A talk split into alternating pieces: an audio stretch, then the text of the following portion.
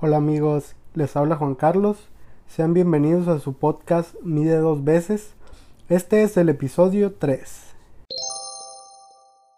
Hola colegas, espero se encuentren muy bien, ya sea que me estén escuchando después del trabajo o que me estén escuchando manejando o que me estén escuchando eh, trabajando también. Eh, recuerden tener mucho cuidado al momento de manipular las máquinas y y seguir todas las medidas eh, de seguridad ¿no? y el equipo de protección.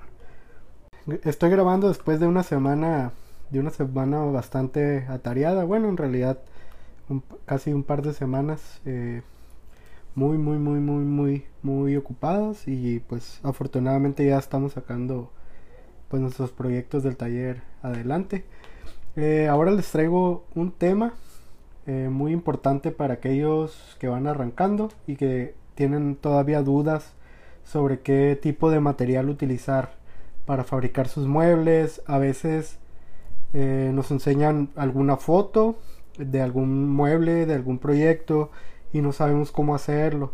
No sabemos qué tipo de madera es, no sabemos si es una melamina, no sabemos en sí también cómo está fabricado el mueble. Y una cosa muy importante es eh, eh, que influye demasiado en el diseño, pues es el material con el cual está fabricado, ¿no? Eh, eso influye en tanto en la fabricación como en el resultado final, este, en la estética de nuestros muebles o de nuestros proyectos, ¿no? Mm, bueno amigos, entonces les voy a platicar de los tipos de madera para fabricar muebles o hacer proyectos de carpintería. Dividiremos los materiales en dos grandes grupos para fines prácticos. El primer grupo serían los tipos de madera natural y el segundo grupo van a ser los tipos de madera artificial. Entonces arrancamos con los tipos de madera natural que a su vez se dividen en dos eh, divisiones o dos categorías, las cuales son las maderas duras. Las maderas duras son aquellas que proceden de un árbol de un crecimiento lento. ¿Qué quiere decir? Que son árboles más antiguos, que su producción es mucho más lenta, por lo cual son maderas más resistentes, porque inclusive hay eh, árboles que tienen hasta siglos para alcanzar un grado de madurez suficiente para ser cortado. Entonces estos por lo general son empleados en la elaboración de muebles, o de vigas o inclusive para estructuras de viviendas dependiendo también la región del mundo en la cual se utilicen. Y pues eh, por obvias razones son una madera de mayor duración y de mayor calidad también. Entonces dependiendo de, de la región en la cual en la cual ustedes estén pueden encontrar diversos tipos. Yo les voy a platicar de los tipos de madera que hay aquí por mi localidad, que yo me ubico, como les he comentado en, episodios anteriores, yo me ubico en la ciudad de Mexicali, Baja California, eh, al noroeste de México.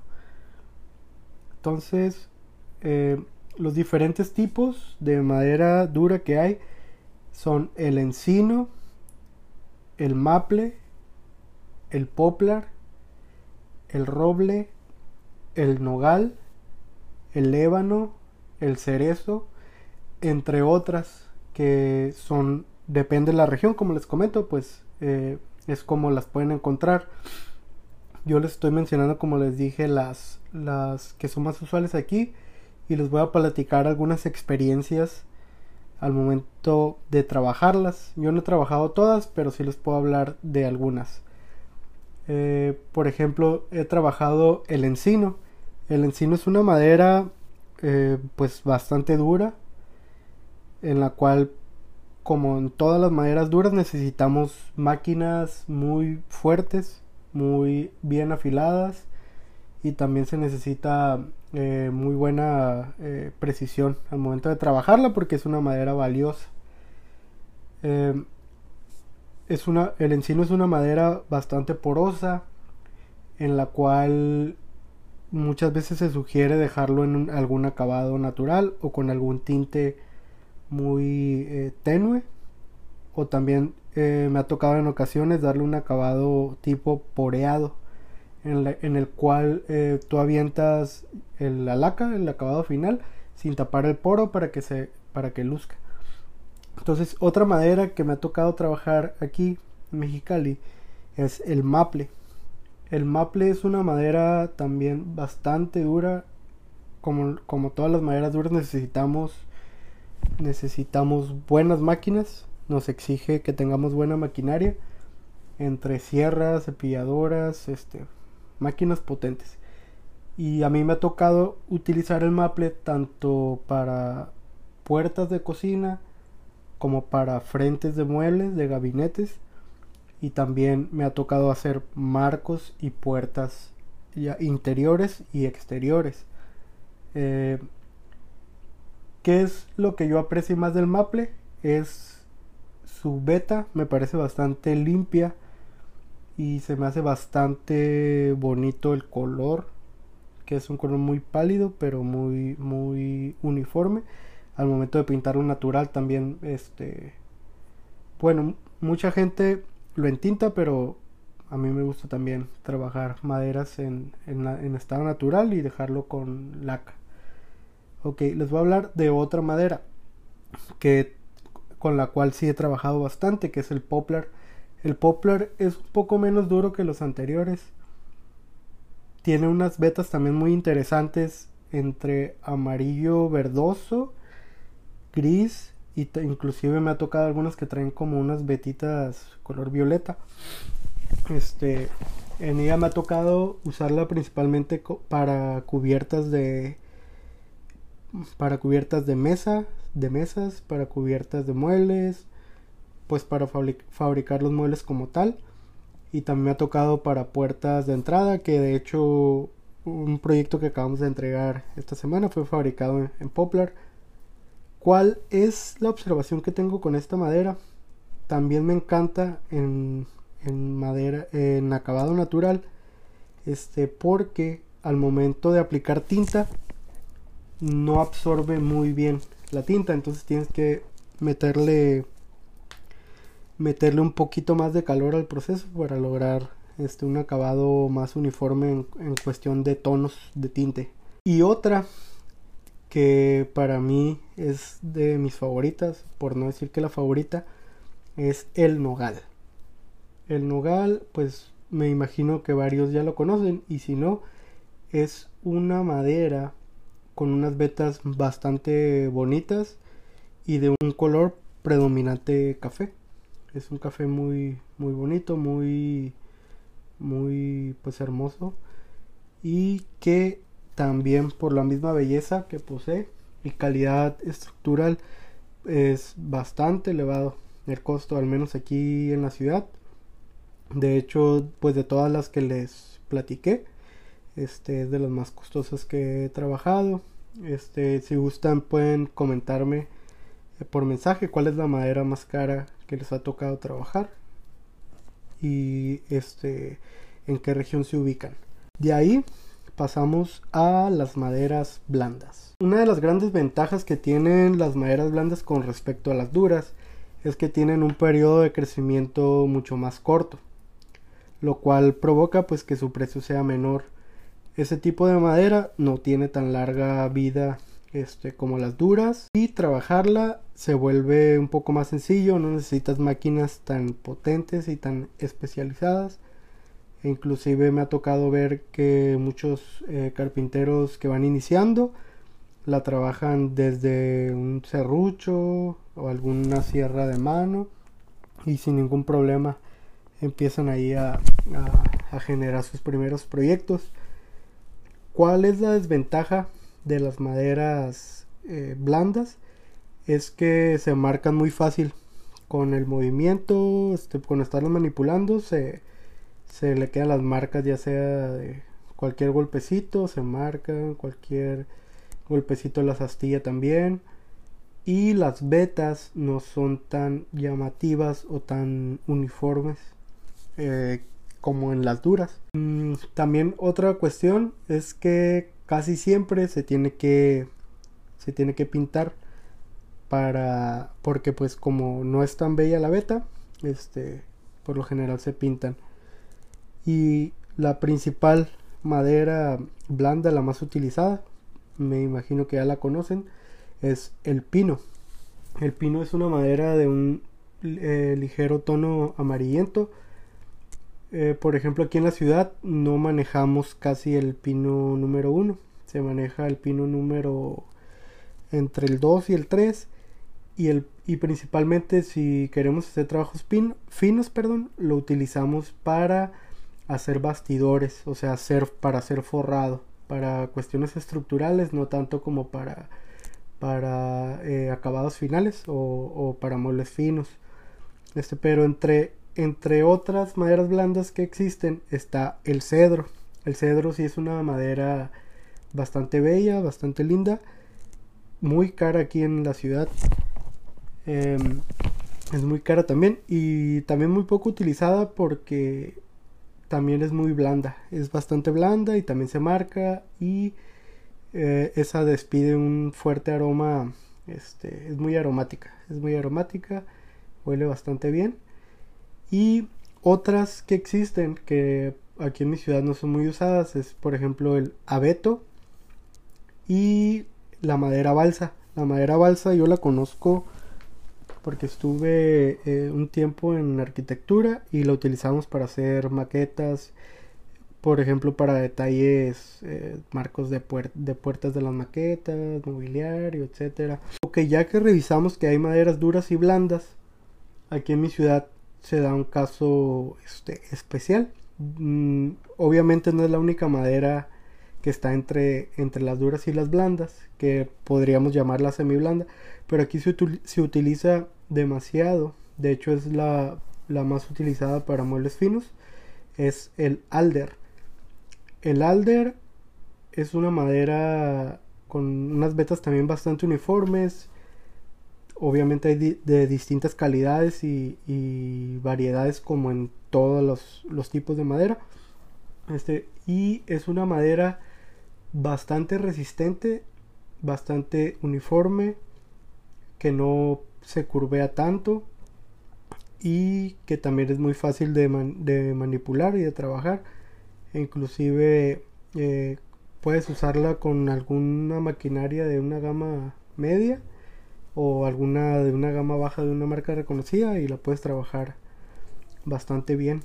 Este, también si gustan pueden dejarme en sus comentarios cuál es la madera que más utilizan para los muebles en su ciudad, o sea, cuál es el estándar de, la madera el que más se utiliza en promedio en su ciudad y, déjenmelo en, un mensajito en la, en la página de Facebook. Ok, ya que revisamos las maderas naturales, pasaremos a las maderas artificiales. Pero pues, ¿qué son las maderas artificiales? Son derivados de la madera elaborados a partir de láminas o virutas de madera tratadas eh, a conveniencia y las podemos clasificar según su fabricación. Por ejemplo, existe el aglomerado, el cual está fabricado con madera triturada o virutas de madera unidas por medio de un aglomerante sintético. ¿Qué quiere decir esto? Eh, tenemos bastante, se podría decir, acerrín, no tan fino, el cual está eh, unido por algún pegamento o resina y se obtiene eh, una superficie bastante lisa.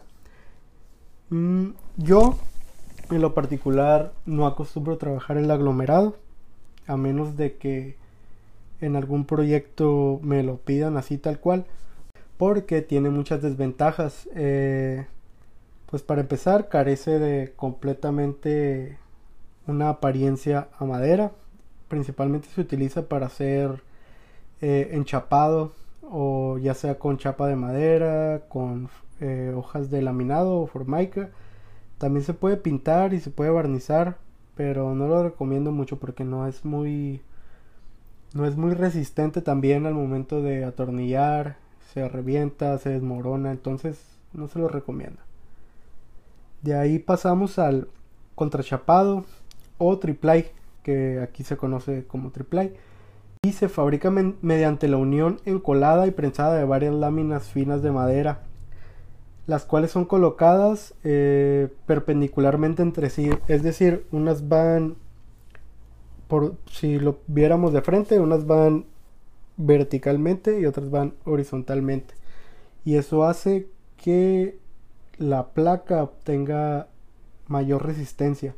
Es decir, eh, se reparten, no es como cuando tenemos una tabla que al momento de golpear hacia una dirección de la beta se parte. Esta no, esta hace que se repartan porque están la, la beta eh, en ángulos de 90 grados, o sea, perpendiculares, y hace que, que la carga se reparte. Entonces es muy resistente. Pues hay eh, gran variedad de, de triple Los hay en cada tipo de, de madera, es decir, hay triple de encino, triple de caoba, triple de nogal. Este, pero principalmente, por ejemplo, en mi ciudad utilizamos el birch. El, el birch junto con el alder eh, son el estándar aquí en, en Mexicali para realizar los trabajos y pues hay también en diferentes grosores, un octavo de pulgada, un cuarto de pulgada, tres octavos, media pulgada, tres cuartos e inclusive en ocasiones especiales se puede conseguir alguno de pulgada, lo cual es muy poco común también, pero pues son cosas que, que sí existen, ¿no? Entonces este se utiliza principalmente para para eh, lo que son gabinetes, closets y todos los costados son fabricados en triple Es muy versátil porque acepta el tinte, acepta barnices, lacas, poliuretanos, esmaltes, primers, fondos. Es muy, muy, muy, muy versátil y, y bastante resistente, resiste bastante la humedad entonces es, por no decir, eh, eh, es la mejor opción que, hay. El siguiente son los tableros de fibra de densidad media o MDF. Esos se obtienen a partir de partículas o fibras de madera eh, mezcladas con una resina sintética y luego son prensados. son partículas de madera mucho más finas que en el aglomerado y luego se, se prensan y se forman unas placas a alta temperatura y alta presión. El MDF también es muy utilizado. Se utiliza principalmente en carpintería un poco más comercial como en algunas molerías. E inclusive mm, no sé si les ha tocado ver que ahorita que están de moda mucho los, los vanities, los cuales son utilizados para maquillarse, la mayoría están fabricados de MDF. ¿Por qué? Porque es un material más económico que el AAA. Si es resistente y también se puede pintar en muchísima variedad de colores. La desventaja que yo miro y que en sí es el punto más débil del material es que no resiste para nada la humedad. Tiende a, en cuanto tiene contacto con la humedad, a hincharse y se deforma. Sí existen eh, algunas variedades del MDF, que es como el MDP o entre otros, los cuales sí vienen con algún tratamiento para humedad.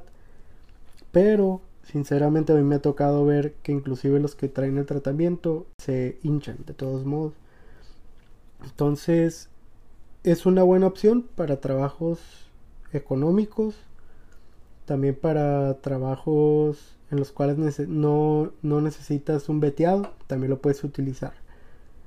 De ahí pasamos a los laminados y formicas, los cuales son diversos polímeros unidos formando una fina lámina con una capa que por lo general es de papel, la cual viene con una impresión de algún veteado o también pueden ser de algún color sólido. Ok, eh, principalmente me ha tocado utilizar para proyectos comerciales para mostradores, para muebles de oficina, para algunos muebles que requieren algún acabado más llamativo. Este son utilizados y también para muebles que son de uso rudo. Eh, también me ha tocado colocar la formaica. Por ejemplo, también las cubiertas prefabricadas de cocina. También es, eso es, es la capita que trae. Es formaica o laminado y son pues bastante resistentes al, uso constante y esas se tienen que pegar ya sea en algún aglomerado, inclusive en madera, se pueden pegar, se pegan con pegamento de, de contacto y pues tienes que hacerlo bastante bien, ser, ser generoso con el pegamento para que, para que no se te despegue.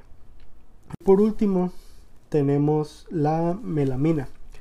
La melamina pues que tanto ha estado de moda en los últimos años porque eh, la puedes encontrar en diferentes colores y es muy utilizado en la fabricación de cocinas, muebles, centros de entretenimiento, etc.